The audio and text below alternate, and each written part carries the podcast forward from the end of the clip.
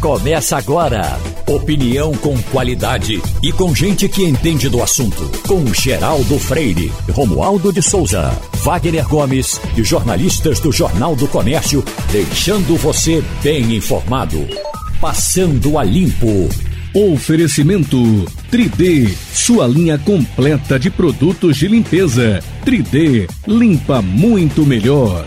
Pense diferente. Venha fazer seu consórcio de automóveis na Sicredi Pernambucred 3117 9110. O programa Acelera Paulista está fazendo nossa cidade avançar. Paulista vai acelerar. Eita, chegamos hoje passando a limpo, está começando. Tem Wagner Gomes, tem Maria Luísa Borges, tem Ivanildo Sampaio e tem Romualdo de Souza. Os debates de saúde são sempre interessantes, sempre produtivos. Na sexta-feira passada, a Wagner fez aqui um debate excelente, falando da AIDS, do começo, da evolução dos tratamentos, como é que a situação estava hoje. E aí eu ia pensando, puxa vida, esse assunto de alguma forma ele não chegaram a tratar dele, mas eu fiquei pensando, meu Deus, se a AIDS tivesse começado nesse governo, né? Eita. com essa confusão, com, com esse, é, é, esse partidarismo exagerado em cima da questão sexual das pessoas, uhum. digo, oh, ser viado é para morrer. Uhum. Porque a outra envolve criança e dá um rolo danado desse, imagina o que era. Até porque você tinha naquele tempo já algumas pessoas que tinham preconceito contra as pessoas que pegavam AIDS. Você imagina o governo com preconceito das pessoas que pegavam AIDS, com preconceito contra o tratamento. Como teria sido essa discussão e como foi diferente, não é? Quem era? Foi, foi Serra? Foi, era, não, quando começou foi há 40 anos, né, Geraldo? Não, o debate foi exatamente 40 não, anos. Assim. Mas nós tivemos no, no, no, governo Fernando Henrique, durante a gestão de José Serra uhum. na saúde, um avanço enorme no tratamento à AIDS. Exatamente. Principalmente por causa da quebra de patentes Remédios criados, inclusive, aqui no Brasil. E, exatamente. E campanhas e mais campanhas do Ministério da Saúde em grandes eventos, como, por exemplo, o Carnaval, com distribuição de preservativos e a gente não. O que foi, inclusive, tocado no debate foi exatamente a ausência dessas campanhas hoje, que nem campanha a gente tem, como se fosse um tabu. Não pode falar sobre isso. Né? Parece que é um assunto feio, ninguém pode falar sobre isso. Uhum. Então a gente tocou nessa ausência também de campanhas uhum. né, em relação à prevenção, por isso que há, em alguns casos, uh, em alguns, alguns grupos, um recrudescimento dos números, voltam a subir os números, as infecções voltam a surgir novamente. Mas o que a gente tocou também foi que, felizmente, nós tivemos nesse período de 40 anos um avanço muito grande no tratamento da AIDS. Hum. Né? Sampaio, imagina a ministra Damares falando de, de, de AIDS, hein? É, ia ser complicado, Geraldo. Bom, de, olha, vocês estão falando aí de AIDS, mas realmente era um tabu essa palavra. Não é? Eu lembro que eu trabalhava na TV Globo e havia um cabeleireiro que prestava serviço a alguns profissionais da empresa. Você deve ter lembrado dele, eh, Geraldo. Chamava Jaime, morava. Sim. Eh, tinha um salão ali na morava Avenida aqui Norte. em Santa Amaro, na, na frente Exatamente. da igreja de São Jaime morreu de AIDS. E o primeiro sintoma que ele apresentou foi, foi o sarcoma de Capose, que era uma espécie de tumor que aparecia nos, no, principalmente nos braços, enfim. E quando ele registrou os primeiros sintomas da doença, os amigos dele, que eram gay também, se afastaram dele. Ele disse isso a mim. Mas, Ivanildo, nem as pessoas com quem eu convivia me querem, querem me ver. Ele se trancava, chorava, até que foi embora. Por quê? Não havia tratamento naquela época. Aí, Wagner falou muito bem, na gestão de Serra, como ministro da Saúde, foram quebradas as patentes de alguns medicamentos e fornecidos gratuitamente pelo sistema de saúde. Então, isso teve um impacto muito grande no tratamento da AIDS. Tu já pensasse a ministra Damares pedindo para o pessoal tomar remédio contra a AIDS, Geraldo? Veja, ou o ministro da Saúde, do jeito que ele é confuso, fica para lá e para cá. Vamos é pensar, vamos reunir o, o, comitê. Aí você veja o seguinte: teve uma opinião de uma. Uh, uh, a nossa. Uh, que está em, em, Portugal. Não é, não é opinião, ela deu informação para você aqui. Ela disse que quando estava aqui na Universidade Federal, doutora Ana Brito, havia, havia até de alguns médicos uma espécie de preconceito contra os médicos que trabalhavam com, com o problema da AIDS. Os médicos não passavam no andar. Não, muitos, alguns médicos não passavam no andar Exatamente. onde trabalhavam as pessoas que combatiam. É a AIDS, uhum. que, tratavam desse. É, porque havia. Uma, delicada. Né? Havia uma, uma, uma corrente que dizia que o, a AIDS. Poderia pegar pelo ar. Pelo né? ar. Imagina. Veja só. Uhum. É? é? a, gente, a gente tem hoje né, a, a incrível peripécia da ciência de ter transformado a AIDS numa doença crônica. Não é a pessoa que toma, que faz a adesão ao tratamento do coquetel de forma é, correta, que faz todas as, toma todos os seus cuidados, ela tem uma sobrevida talvez até maior do que outras doenças crônicas, como diabetes, por exemplo, que tem várias complicações. Então, o que você tem é uma quantidade enorme de doentes, de, de pessoas que foram infectadas pelo vírus, mas hoje a carga viral está indetectável por anos a fio. Então, significa que são pessoas que têm uma vida normal. Né? Isso é uma grande coisa, é, é, é, peripécia, digo assim. Foi um, um avanço incrível e você lembrou muito bem que o Brasil é considerado modelo de tratamento por conta daquele momento lá de quebra de patentes. Todos os doentes de AIDS, todos os, os HIV positivos, eles têm acesso ao tratamento, né, de forma gratuita no SUS. Então, de fato, é um modelo. Como somos modelo de vacinação de antes disso Isso. ainda, né? Aliás, de antes disso. Você estava você falou, Geraldo, sobre o, o ministro esperar uhum. um parecer. Ele quer quem? Que o bispo, o papa. Que, ele quer parecer de quem? Porque a Anvisa liberou a vacina. E já teve um parecer, os médicos do. do... Isso, o comitê já disse. disseram vacinas crianças. Olha, veja só, já gente... tem aprovação da vacina em vários países da Europa, né? em vários países da Europa, nos Estados Unidos a Agência Nacional de Vigilância Sanitária autorizou. Na verdade, ele não está esperando parecer de ninguém. É, ele que quer eu... é aparecer para o chefe. É, dele. mas sabe o que eu fico pensando? Se isso não é um problema financeiro. O Brasil não tem dinheiro para comprar essas novas doses. Porque a gente. É, é, o que eu começo a imaginar.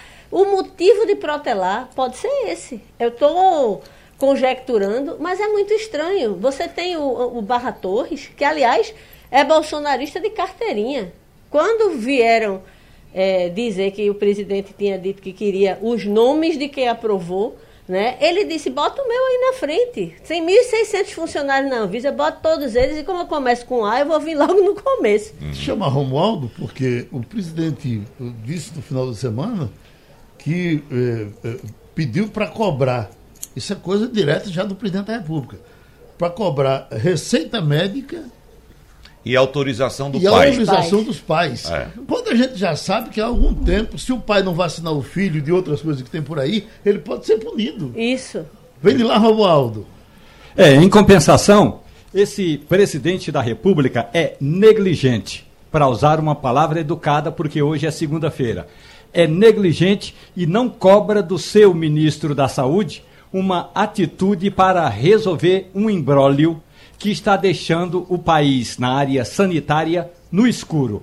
Nós estamos vivendo um apagão do ponto de vista eh, das informações sanitárias. Até hoje, aquela invasão de hackers nos sites e nos portais do Ministério da Saúde, no banco de dados do Ministério da Saúde, ainda não foi totalmente restabelecida, o que significa na prática que a maior autoridade sanitária do, no país, como disse o ministro da Saúde, Marcelo Queiroga, o, a maior autoridade no executivo, porque quem tem a caneta sou eu, Jair Messias Bolsonaro, ambos, Bolsonaro e o ministro da Saúde, viraram as costas para este grande, gravíssimo problema que é a falta de informação no sistema único de saúde. Não é só o cartão de vacina, não são só as vacinas, é, são as vacinas e todos os tratamentos que são monitorados pelo Sistema Único de Saúde. Me parece e até essas informações muito que, bem lembrado. Essas informações que o pessoal da imprensa eh, fez um, um, um um consórcio. Um consórcio para pegar a, a, duras penas, porque o governo não queria divulgar. E agora não, não consegue mais. E agora faz o seguinte: Nem das mortes, parece né? que o governo está até achando bom. Sim. Né? A impressão é essa, tá achando bom. Olha, entraram no sistema, hackearam o sistema, apagaram os dados, beleza, deixa assim. Uhum. Deixa assim, não vamos mexer não, porque o governo não tem interesse que as pessoas apresentem o seu certificado de vacina, o governo não tem interesse em, em publicar, publicizar esses dados, que foi preciso, como você bem lembrou, Geraldo, haver um consórcio de imprensa que vai buscar em cada secretaria estadual de saúde esses dados para poder publicar os dados que são importantíssimos para você, inclusive, fazer exatamente tomar decisões sobre como e onde atacar o problema. Esses dados são para isso, não são para dizer que a, a coisa está pegando fogo, está piorando. Porém, não é isso. Não é sem isso. as vigilâncias estaduais conseguirem sequer lançar os dados, que é o que a gente está vendo a cada dia, cinco, seis, às vezes até mais estados não conseguem atualizar é impossível, até mesmo para esse consórcio de vários veículos que faz essa apuração, ter os dados reais. A gente está em voo cego, do Exatamente. ponto de vista epidemiológico. Agora, Geraldo, só um comentário em relação ao que você trouxe lá do combate à AIDS. Veja como a política prejudica esse tipo de, de, de debate e também as atitudes de governos. A, a, a, a gestão de José Serra foi durante muito tempo e ainda é hoje, né? É, colocada em debate sob o ponto de vista político. Ah, porque foi o governo Fernando Henrique. Ah, porque foi isso. Deixa. A gente tem que esperar um desses dois morrer, né? Ou Fernando Henrique ou Serra, para poder alguém chegar e apontar de fato o que aconteceu de positivo, né? Uhum. E a gente vê a mesma coisa agora, questão política interferindo em decisões. Então veja só, a gente tem o Ministério da Saúde, que é a autoridade sanitária nacional, que deveria estar à frente desse debate de maneira isenta ao lado da ciência, o que a gente vê é uma contaminação política, ou em debate ou de oposição, como foi no governo Fernando Henrique, ou agora com tomada de atitudes de fato uh, bastante temerosas. Estamos com o advogado e consultor trabalhista Marcos Alencar. E, doutor Marcos, a minha manchete aqui diz: segunda parcela do 13 salário deve ser paga até hoje. Deve ser paga ou tem que ser paga? É, bom dia a todos. Bom dia, Geraldo. Hum. É, tem que ser paga, né? É, se não pagar, há a incidência de uma multa é, uhum. administrativa por parte do Ministério do Trabalho. Nada impedindo que o empregado que se sinta lesado ingresse na Justiça também do Trabalho cobrando a parcela. Agora, importante, é, Geraldo, é, complementando aquilo que nós falamos quanto à primeira parcela, né, que venceu lá no dia 30 do 11, é, como é que funciona essa segunda parcela? É, ela, ela, todos os trabalhadores urbanos, rurais, domésticos e avulsos têm direito, né, o 13 terceiro. Então, o empregador ele deve calcular o 13 terceiro de forma cheia, de forma ampla, como se, como se não tivesse pago a primeira parcela. Calcula o valor total. Todos os reflexos é, é, de comissões, horas extras, adicional noturno, adicional de insalubridade, adicional de periculosidade, inclusive repouso semanal remunerado, que isso é uma, nova, uma novidade da jurisprudência, deve entrar no cálculo, as variáveis, a, média, no cálculo do 13 terceiro. Depois que fizer isso, aí vai deduzir o que foi pago em 30 do 11. Então, é, faz o cálculo global e depois deduz. Não entra no cálculo do 13 terceiro as seguintes parcelas: ajuda de custo, prêmios, né? e demais parcelas indenizatórias. Por exemplo, se você recebe um auxílio combustível, se você recebe uma ajuda home office, não entra para o cálculo 13 terceiro, porque não é considerado salário. É, cada mês trabalhado, mais de 15 dias, né, a partir do dia 15, conta com um dozeavos. E, como tivemos aí período de suspensão do contrato de trabalho, nos meses em que você, empregado, não recebeu salário, recebeu somente ajuda do governo, não conta é, esse mês um dozeavos para o cálculo geral do 13 terceiro salário. No, então é isso o apanhado geral. No caso do doméstico, doutor Marcos, logo quando uh, surgiu o E-Social, uh, uh, chovia telefonema aqui de dona de casa, até com o senhor participando aqui dos debates de algumas dificuldades que estavam tendo de fazer aquela aliança com, com o E-Social. mas no caso do doméstico, por exemplo, a, aquela doméstica que recebe o dinheiro da passagem, é, isso não entra no, no, no cálculo do 13 terceiro? É, não entra porque o Vale Transporte ele é uma, uma parcela indenizatória, né? Está sendo pago pelo empregador para evitar que o trabalhador, que o empregado, use parte do salário dele para gastar com transporte. Então não se trata de uma parcela salarial. Parcela salarial é tudo aquilo que ele ganha em troca do trabalho dele. É, uhum. Pela é, contraprestação. Por que, que hora extra é, um, é uma parcela salarial? Porque você está trabalhando mais horas do que o normal que foi acertado é, em relação ao salário. Então, por isso que você ganha. Aí, ao ganhar hora extra, você tem direito ao reflexo dessa hora extra na, no cálculo do 13 terceiro. Porque o 13 terceiro, na verdade, Geraldo, é o cálculo dos 12 salários que você recebeu durante o ano. Então é feita uma média. Por exemplo, um vendedor comissionista vai ter um mês que ele recebe mais, outro mês recebe menos. Então por isso que tem que fazer todo esse cálculo. E no caso do vendedor, até aproveitando, é com relação às vendas de Natal, né, não tem como fechar o mês de dezembro. Então normalmente se paga um adiantamento e em janeiro se paga uma diferença, o complemento do 13 terceiro salário. É normal que isso aconteça por conta das vendas natalinas e, da, e do final de ano. O pagamento das férias é mais complicado, não é, doutor Marcos? É, o pagamento das férias é muito parecido com o 13 terceiro, porque também inclui todas essas médias, tá? Mas por que é que é mais complicado? Porque você não tem janeiro a dezembro do ano. Uhum. As férias são contadas é, da data de admissão da pessoa. Se a pessoa entrou no mês de junho, é, começou a trabalhar no dia 1 de junho, então toda vez que virar um ano, que completar 1 de junho no ano seguinte, ele vai ter direito a férias de um mês, né, do valor do salário de um mês mais um terço, nos próximos 12 meses. Então, por isso que é mais difícil, porque imagine uma empresa com vários empregados, você tem que ter um calendário de férias. Já o 13 terceiro não, todo mundo anda na mesma toada, né? Quando chegar no uhum. final do ano, tem que passar a régua, ou você ganha o 13 terceiro cheio, porque trabalhou o ano todo, ou vai ganhar o 13 terceiro proporcional em relação aos meses que você trabalhou. Ô, Romualdo, me parece que o doutor Marcos já amarrou o bode onde devia ser amarrado, né? Agora o problema é tirar o bode da sala. Sabe por quê, doutor Marcos Alencar?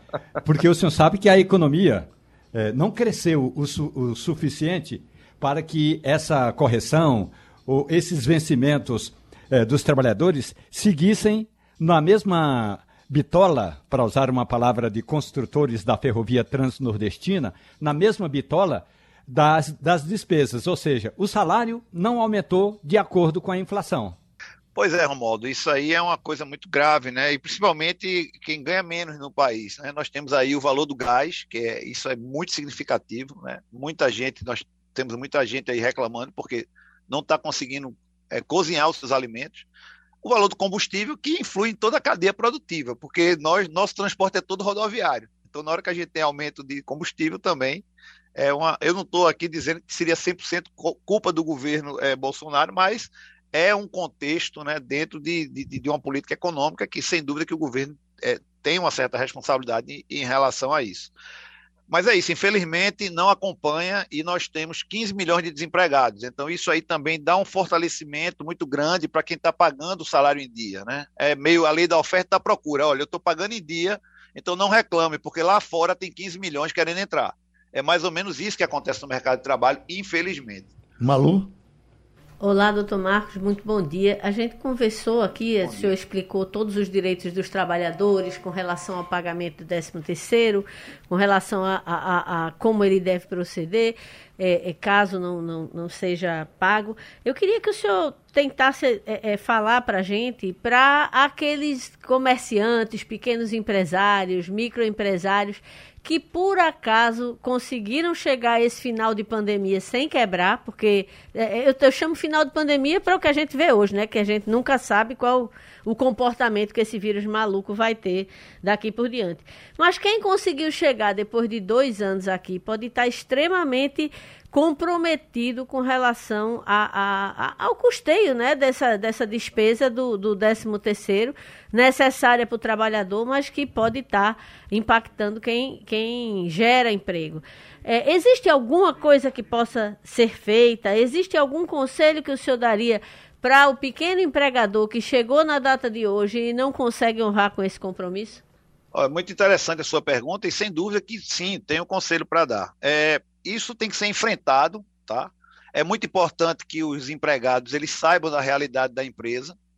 É, isso acontece e acontece em duas situações. Aquela situação que o empregador realmente abre as contas e mostra e convence os trabalhadores de que a situação da empresa é difícil, que não tem um caixa. Às vezes você vendeu, você tem um, um dinheiro a receber por parte da empresa, mas isso vai acontecer em janeiro ou em fevereiro.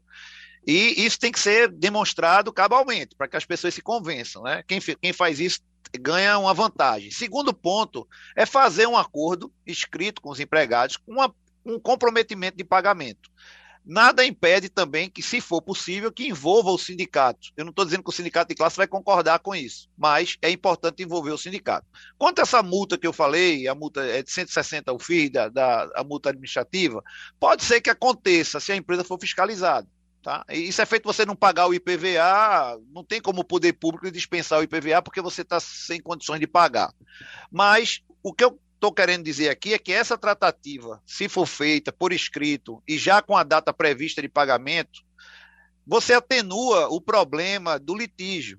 Os empregados não vão para a justiça, não vão, tendem a não fazer denúncia anônima contra a empresa perante o Ministério do Trabalho, Ministério Público e ao próprio sindicato. Então, é a, é a melhor opção, é dizer a verdade e tentar formalizar isso, né, o mínimo possível por escrito, mas prevendo as datas. Por quê?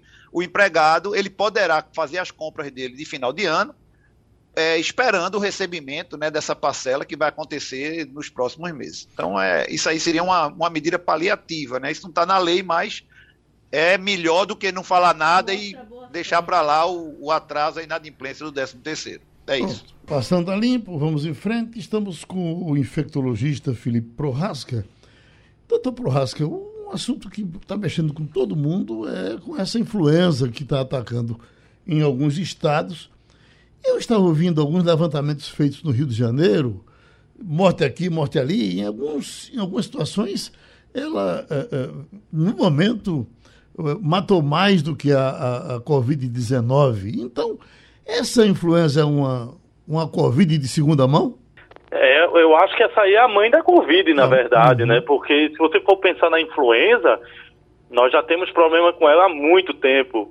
A primeira bem registrada na história é a gripe espanhola, que matou mais de 100 milhões de pessoas. Se você olhar para o Covid assim, o Covid não matou nem perto disso, numa população muito maior.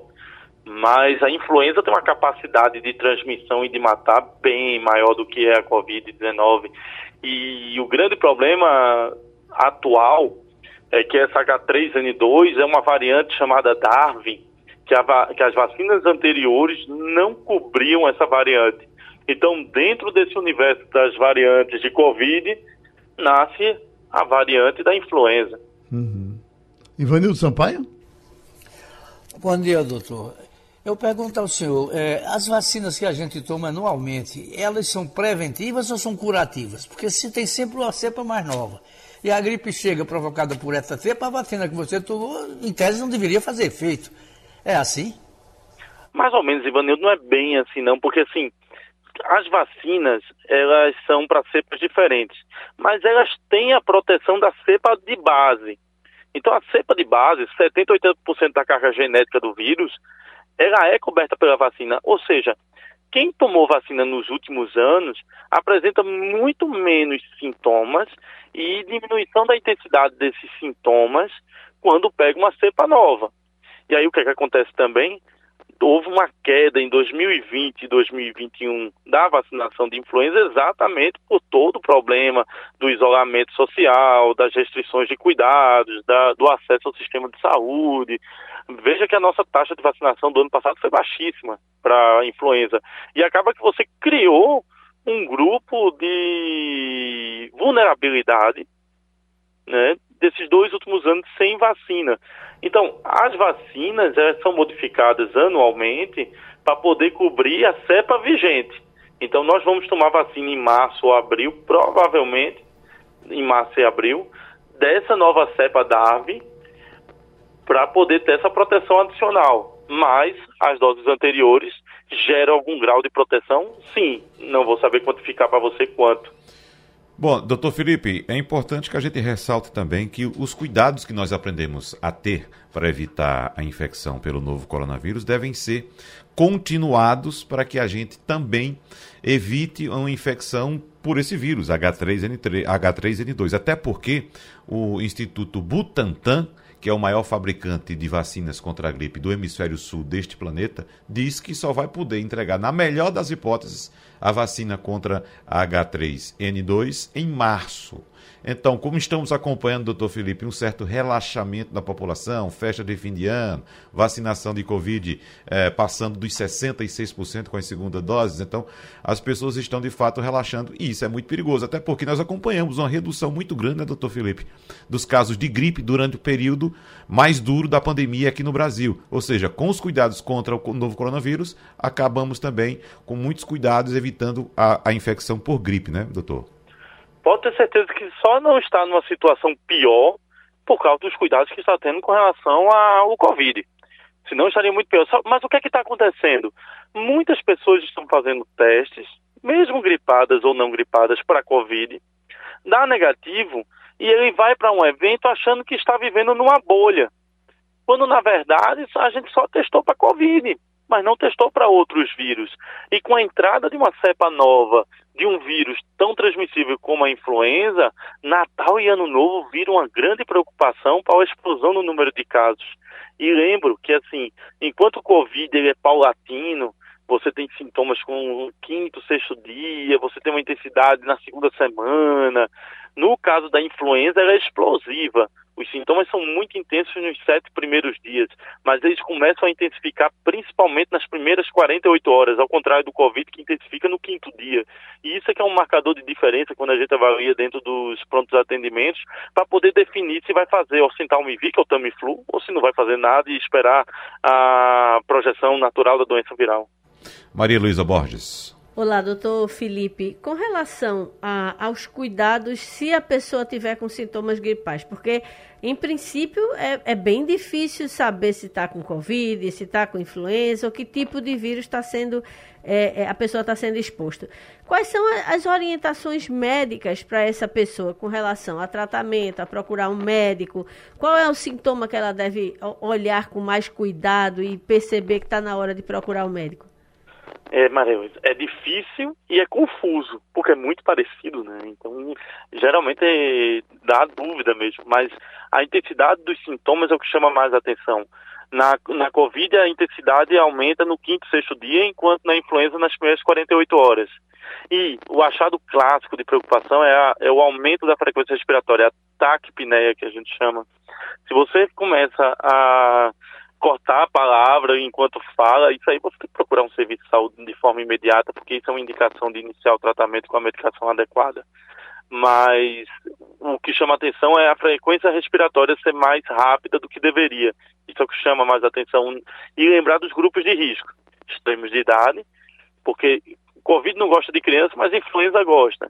Então, idosos, crianças e gestantes são os grupos de maior preocupação no contexto de influenza. Romualdo de Souza.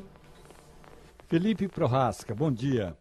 Eu sou do tempo, e não faz muito tempo, que o Brasil, sempre que aparecia uma onda de gripe, qualquer que fosse o nome, qualquer que fosse a fórmula química, qualquer que fosse a sigla, lá ia o Zé Gotinha saindo de casa em casa, recomendando a vacinação. O que falta para a gente ter uma campanha de vacinação também para a influenza. Sabe por quê, professor? O que acontece é que as pessoas vão se acostumando e aí eu ontem eu vi um amigo dar um espirro, ele disse: "Calma, estou tranquilo, fique tranquilo que não é COVID". Sim, pode não ser COVID, mas como o senhor disse, pode ser uma outra gripe que pode levar a uma recaída e até aparecer a COVID-19, Felipe. É, Romualdo, o Zé Gotinha foi meio que amarrado e amordaçado ultimamente, sabe? E foi solto recentemente, com toda essa introdução da vacina do Covid. A gente sabe também que houve um comprometimento da logística como um todo, né, dentro desse contexto da Covid-19 tivemos vários problemas, nós sabemos como foi o início de vacinação, todo esse processo de reconquista. No começo você tinha que ter 15 dias de diferença entre uma vacina e outra, agora não, você pode tomar vacina de gripe de Covid no mesmo dia, não precisa ter essa distância das doses. Então, é, a gente está aprendendo, né? A Covid trouxe tantas informações e desinformações também. Então, nós estamos tentando transformar isso num discurso único mas o mais importante você acabou de falar. tem que vacinar todo mundo. Mas sabemos que no começo não vai ter vacina para todo mundo, vamos dar prioridade a, aos extremos de idade, às gestantes, e depois, naturalmente, expandir para o restante da população.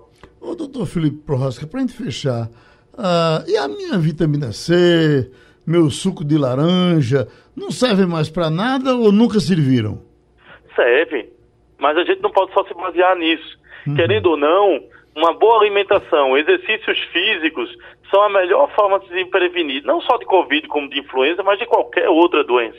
Que você acaba sendo, deixando de ser hipertenso, deixando de ser diabético. O mundo ideal é que a gente também não se estressasse, né, Geraldo? Uhum. Mas assim, não dá para combinar com o mundo, né? O mundo não tem sido tão fácil, principalmente nos últimos anos.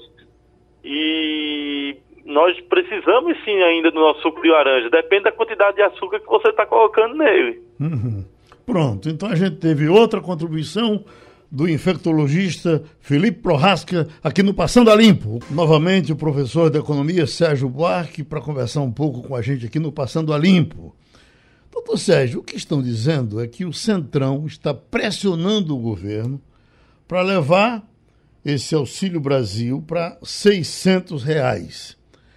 E aí a gente rememora, o que se diz é que os 600 reais pagos quando o governo pensava em pagar 200, depois 400, e terminou em 600, os 600 deram uma sacudida enorme na economia brasileira, foi um, um, um, grande serviço prestado à nação de um modo geral. Eu pergunto, e por que ele agora não, não vai dar certo se entrar de novo? Se, se entrar, quebra?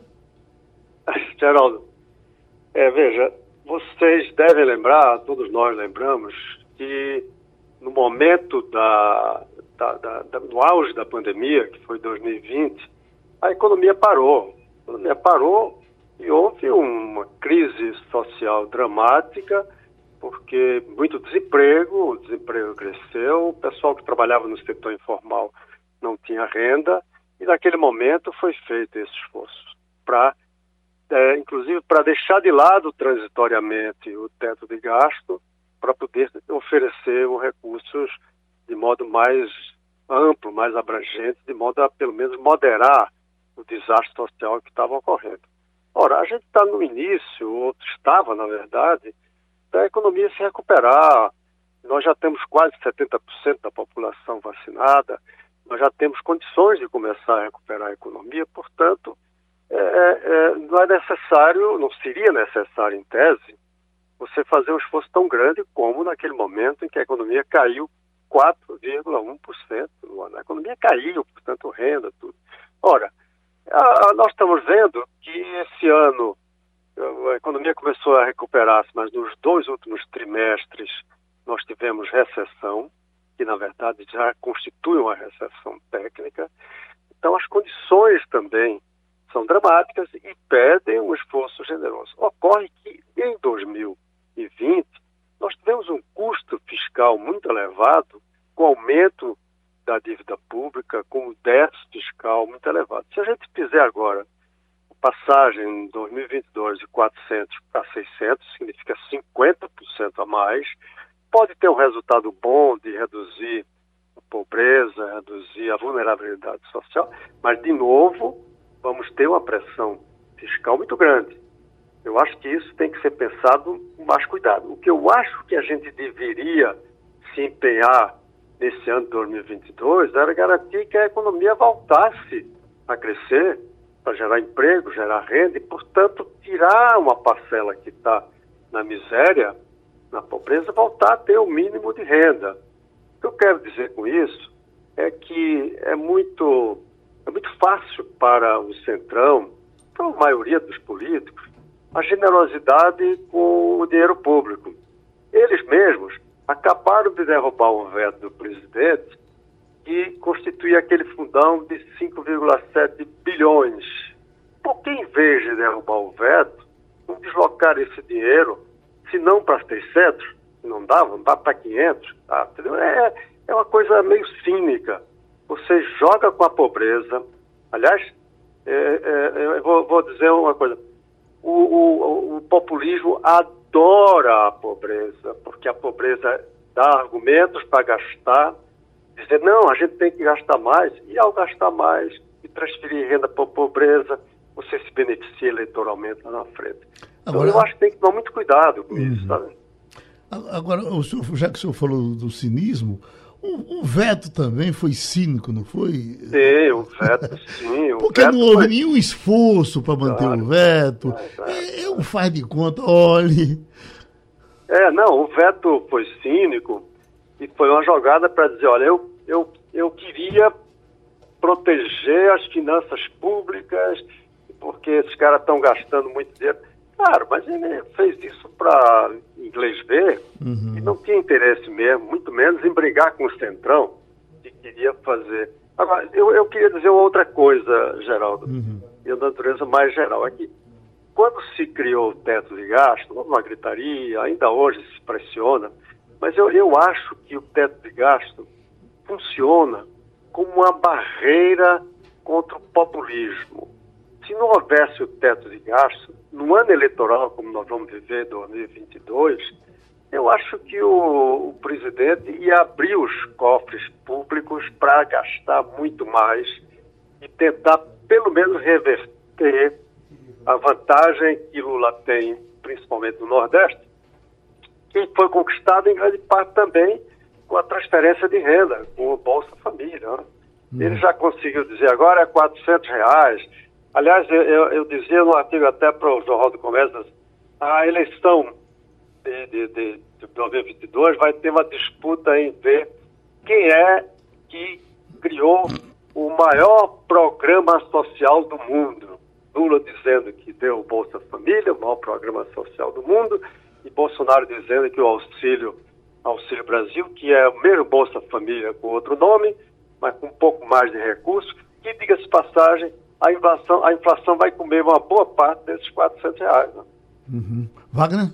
Por causa exatamente da inflação também, professor Sérgio Buarque, que o mercado reduziu pela décima vez seguida a expectativa para o crescimento da economia brasileira neste ano e me parece que o mercado não está muito otimista em relação ao ano que vem também não, doutor Sérgio. É, veja, eu, eu penso que dois fatores que pesaram na economia desse ano, principalmente a inflação, podem estar sendo superados no próximo ano, que foi o, o, a desorganização da cadeia de suprimento global, que fez com que todos os preços subirem, que foi a inflação mundial e que atingiu o Brasil, e mais particularmente aqui a crise hídrica. Esses dois fatores podem pode ser, é provável, as chuvas já começaram muito generosas, né? que no próximo ano não tenha essa mesma pressão. Agora, o que de fato é uma pedra no caminho da recuperação econômica é o desmantelo do governo. É um governo desmantelado, desorganizado, irresponsável, incompetente. E os agentes econômicos não vão investir. Quem é que vai investir no Brasil num momento como esse, que além de ter esse desmantelo total, ninguém confia nesse presidente? Vamos ter um ano eleitoral e abre uma incerteza enorme para o futuro. Então, 2022, as expectativas é de que cresce, na melhor das hipóteses, meio por cento. O relatório Fox está esperando meio por cento de crescimento. Mas não é porque a economia está com os fundamentos desorganizados, é porque o presidente, e isso no ano eleitoral, desestimula qualquer pretensão de, de, de, de agentes, dos agentes econômicos investirem no Brasil. A gente vai ter agora, provavelmente, um fator positivo com o marco legal do saneamento, que estimularia investimentos. Já se fala na coisa do marco da ferroviário. Em todo caso, não vai dar resultado em 2022, mas isso é, é, é, é impedido, é praticamente desfeita a vantagem desses mecanismos por causa da desconfiança e a insegurança diante do governo, e principalmente no ano eleitoral, e ninguém sabe como vai ser 2023, quem vai governar, como vai governar, etc. E tal. Ivanildo, então é um momento dramático. Ivanildo Sampaio. Bom dia, Sérgio. Bom dia, A valeu. gente vê no mercado né, o, o dólar chegando em seis reais, o euro chegando em sete reais. Eu pergunto a você, o que política financeira, econômica financeira precisa ser feita para que o real volte a a readquirir o valor? O valor real, porque não tem mais. É, eu acho que mais uma vez a questão de desconfiança. Veja, com a crise do, da Covid, houve a desvalorização cambial em quase todas as economias, principalmente as economias emergentes. A do Brasil foi muito maior. O Brasil disparou né? e continua aí crescendo e é um dos fatores da pressão inflacionária, evidentemente. Né? O que a, a, a, ontem eu estava vendo um infectologista falando da situação do Brasil. Disse, olha, isso, isso, o Brasil só sai disso quando tirar esse presidente. Eu quase diria o mesmo em relação à questão cambial, à questão econômica. A, é, a, a insegurança dos agentes econômicos faz com que eles tirem dinheiro do Brasil em vez de investir dinheiro no Brasil. Então, quando sai, quando há uma. O, o, o real desvaloriza. Então, há um real, porque em termos de, em termos de balança comercial, que é o que de fato estabelece o padrão da relação cambial, a gente não está numa situação pior do que em outros momentos. Então, não teria razão. A razão principal é a desconfiança insegurança dos agentes econômicos, da, da, dos, do, dos investidores e dos financiadores, inclusive, da dívida pública em relação ao governo, em relação ao futuro. Tanto que a taxa de juros futura é muito maior do que a taxa de juros corrente da Selic. Então, esse é um fator decisivo. Precisa ter confiança. Os agentes econômicos sabem que o Brasil é um país com grande potencialidade, é um país que vale a pena investir mas tem um fator de insegurança jurídica, insegurança política, insegurança institucional.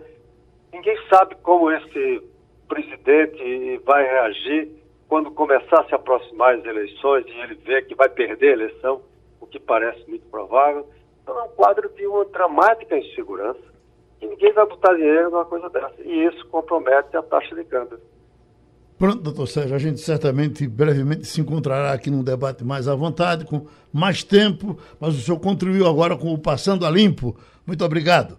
Por correr com o Romualdo, que tem um, uma série de coisas de Brasília para a gente checar, porque, Romualdo, essa coisa do IFAM, uh, são manchetes indo e voltando, foi afastada a presidente e, e, e, a AGU está querendo ela de volta. Uh, uh, ninguém, talvez queira nem falar da, da agressividade né, com, com, com, com, o presidente reúne apoiadores e diz para eles: olha, o IFAM, que eu não sabia nem o nome, mandei perguntar, é, é, é, atrapalhou o negócio do, do, dono da Avan, e aí nós. Eu, eu cheguei, botei, mandei. Ele disse uma palavrinha, né? Ripei. Ripei. Ripei todo mundo, e agora o IFAM não nos atrapalha mais. Mas isso, isso dito a apoiadores com o pessoal batendo. Ah, é assim que a gente quer. Eu, eu, eu, eu, eu precisava estar vivo para ver Geraldo, essas não, não foram Geraldo, apoiadores. Foram, foi uma reunião com empresários. Sim. E o que chama mais atenção, o que choca mais, que a gente às vezes até nem se choca mais com o que o presidente fala, né? Que a gente está tão habituado com isso. Mas o que choca mais naquele encontro foi exatamente a plateia, a que não eram apoiadores, eram empresários que estavam participando daquela reunião, batendo palmo e achando também, graça. Também não era o presidente, era um dos seus principais asseclas, é, que disse naquela reunião ministerial aquela frase que até hoje ecoa: vamos aproveitar a pandemia para passar a boiada, boiada. Uhum. Né, da legislação ambiental. É o que a gente está vivendo. É, é, é, é as pessoas perderam até a, a, como é que eu diria, o pudor, né? A, a, a compostura. É, a compostura é a palavra. É. Perderam Porque, a compostura. Romualdo Lula fazia muita crítica ao IFAM, inclusive me lembro que tinha um negócio de uma machadinha, de uma construção que estava sendo feita. Era o Ibama, né? Lula era mais Ibama. É, esse conjunto aí é. que cuida das PCU, coisas. PCU, Lula reclamava é. muito de quem fiscalizava as né? contas. Veja, aí, mas, mas de alguma forma as, as coisas se mantinham e as fiscalizações continuavam existindo e, e em frente. Aí, de repente, você muda tudo. Eu lhe pergunto, em que é que vai dar? A presidente volta? Ô, Geraldo, primeiro, o IFAM é o Instituto do Patrimônio Histórico e Artístico Nacional, com PH de farmácia, como destacou Sua Excelência o Presidente da República.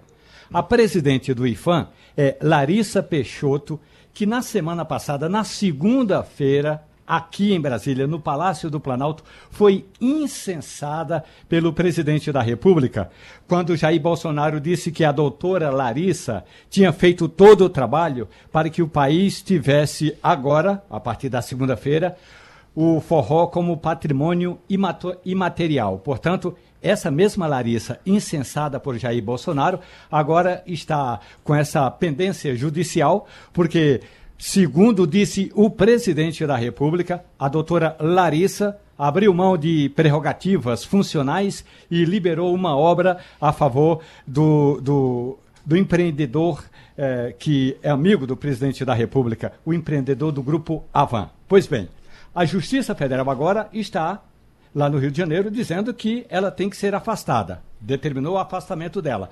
A Advocacia Geral da União diz que não cabe à Justiça Federal determinar o afastamento porque não está aprovado, diz o relatório da AGU, não está aprovado que houve eh, alguma advocacia pública, ou seja, que ela teria atuado em favor de um deste ou daquele grupo. Portanto, por enquanto, nós vamos ter o seguinte: a, a AGU já está com essa ação e agora a ação, Geraldo, tem de vir para o Supremo Tribunal Federal. Vamos ver qual é o ministro que vai estar de plantão, possivelmente agora por esses dias é Luiz Fux, e como é que vai tratar esse assunto do afastamento temporário de Larissa Peixoto. Mas na prática significa ainda que o presidente Jair Bolsonaro não tenha pedido esse favor à doutora Larissa, ele meio que deu uma carteirada e disse: olhe, aqui quem manda sou eu. E isso me lembra muito, Geraldo, uma música de Chico Buarque de Holanda no Casamento dos Pequenos Burgueses.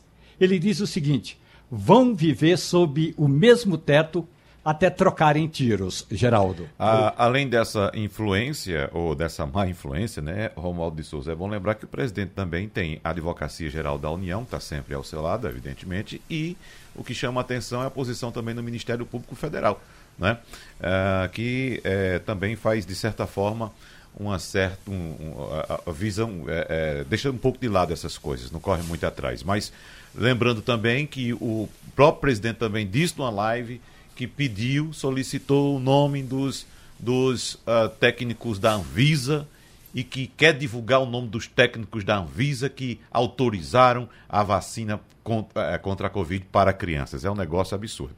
Mas tem outro assunto também que deve estar chegando aí em Brasília, Romualdo, essa, essa questão da, da Itapemirim, né? A empresa Ita, que deixou muita gente na mão nesse fim de ano, inclusive sem aviso nenhum seria uma quarta via, digamos assim, no mercado de, de voos domésticos, juntando-se a Latam, Gol e Azul, mas não decolou e deixou muito brasileiro na mão, né, Romualdo?